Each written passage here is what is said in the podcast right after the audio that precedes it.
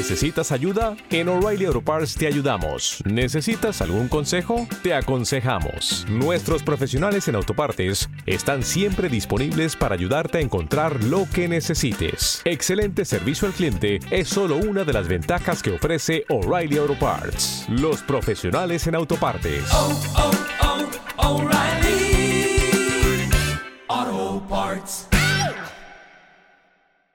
Estás escuchando Buscadores de Sentido.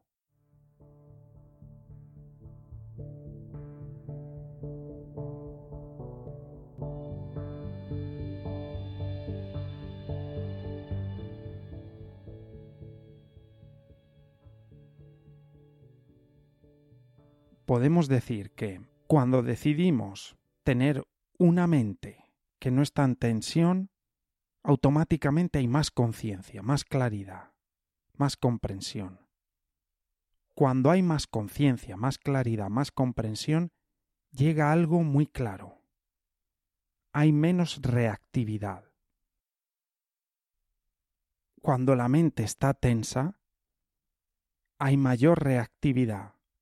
Cuando hay poca conciencia, hay mayor reactividad. ¿Qué es la reactividad? La reacción visceral ante cualquier estímulo. Ser reactivo implica reaccionar a la energía que me propongan los demás o el medio. Si viene una persona y me propone ira de manera reactiva, salto a la ira. Si viene una persona y me propone tristeza, me transmite tristeza, salto a la tristeza. Si viene una persona y me transmite alegría, salto a la alegría. Así con todas las emociones básicas y estados de ánimo posible.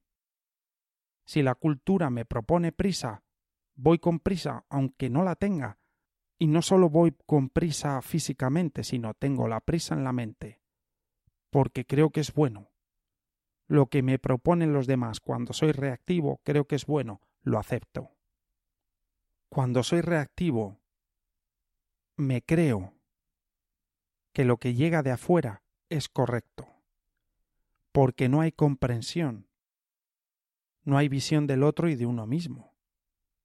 A lo mejor yo no quiero entrar en ese estado que me propone el otro, y el otro me lo está proponiendo probablemente sin darse cuenta. Estoy en modo obligación reactiva a aquello que me llega. Por eso que quieren las personas juntarse con personas que les traigan algo de positividad. Porque solo ante personas que sean positivas, uno reacciona de manera positiva. ¿Qué ocurre? Que con menor reactividad la experiencia de vida es más rica. Te chocas menos con las mismas cosas. ¿Cuál es el problema de la reactividad? La repetición. Uno entra a cada estímulo. Si el que está al lado ese día está enfadado, uno pasa un mal día, enfadado. Si el que está al lado está contento, vamos bien, porque uno va a estar contento. ¿Qué pasa cuando hay reactividad? Que el foco de visión se reduce muchísimo. Solo está el estímulo y la reacción. ¿Qué llega tras esta tensión y reactividad? La indefensión. Uno se siente indefenso. Uno cree que haga lo que haga, no tiene salida, nada sirve. El foco se cierra y uno no ve opciones.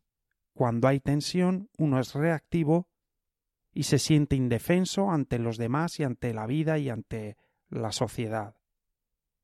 Por eso soñamos con sociedades diferentes, porque creemos, y esto en política se dice mucho, creemos que son otros los que tienen que cambiar la sociedad para que nosotros podamos tener diferentes estados de ánimo.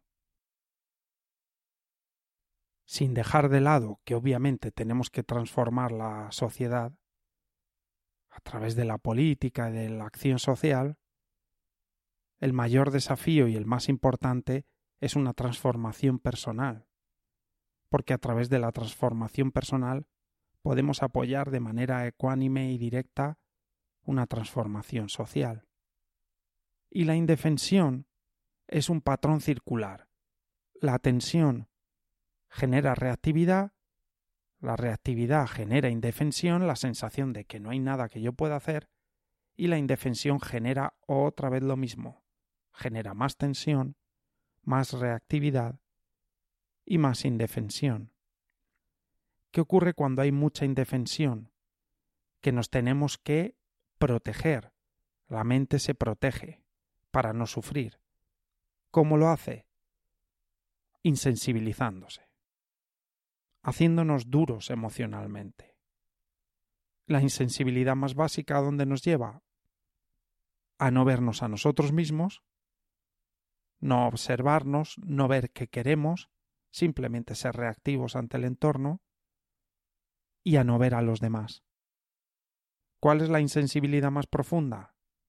Al no vernos a nosotros mismos y no ver a los demás podemos llegar incluso a la violencia.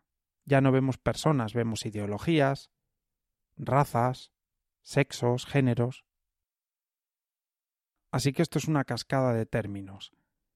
Desde el principio, si no generamos hueco a través del soltar, si no generamos un hueco para poder observar y para poder después comprender, nos quedamos en un espacio de reactividad. La reactividad genera una indefensión. Al final, estoy un poco a merced mis estados emocionales. Mi crecimiento como ser humano está a merced de lo que me llegue de fuera, porque yo lo único que hago es reaccionar a lo que hay afuera. Eso genera tensión. Y la tensión constante genera indefensión. No puedo salir de esto. Para salvarnos de una sensación de indefensión y de miedo y de tensión, nos insensibilizamos. Al insensibilizarnos, dejamos de vernos a nosotros mismos y a los demás como seres humanos. Y ya podemos autoexplotarnos y justificarlo, podemos explotar a los demás, podemos tratar a los demás, a los animales, a lo que sea, no como seres vivos que sienten, sino como números. La insensibilidad creo que es una escapatoria de la indefensión y de la tensión propia que hay cuando uno no observa cuando uno no crece, cuando uno no comprende más. Estamos diseñados para comprender y crecer humanamente. Cuando eso no existe hay una cascada de reacciones que nos llevan a intentar no sufrir, básicamente. Y para evitar sufrir nos insensibilizamos. Nos endurecemos. Y creo que el nivel de sensibilidad que tenemos los seres humanos hoy en día no es una sensibilidad ¿Te está gustando este episodio? Hazte fan desde el botón Apoyar del podcast de Nivos. Elige tu aportación y podrás escuchar este y el resto de sus episodios extra. Además, ayudarás a su productor a seguir creando contenido con la misma pasión y dedicación.